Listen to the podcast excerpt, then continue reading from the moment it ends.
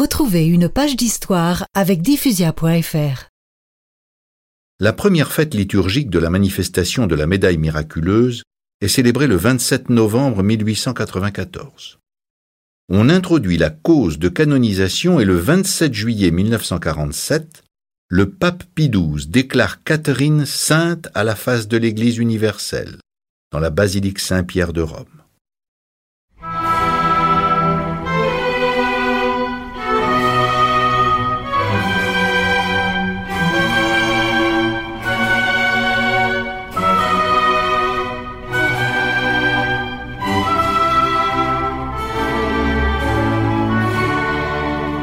Le corps intact de Catherine Labouret est aujourd'hui rue du Bac, où l'on peut le voir enchâssé sous l'autel de la Vierge au globe.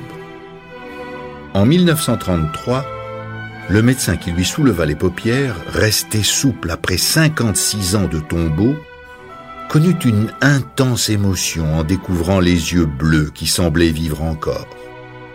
Ces yeux qui avaient vu la Sainte Vierge.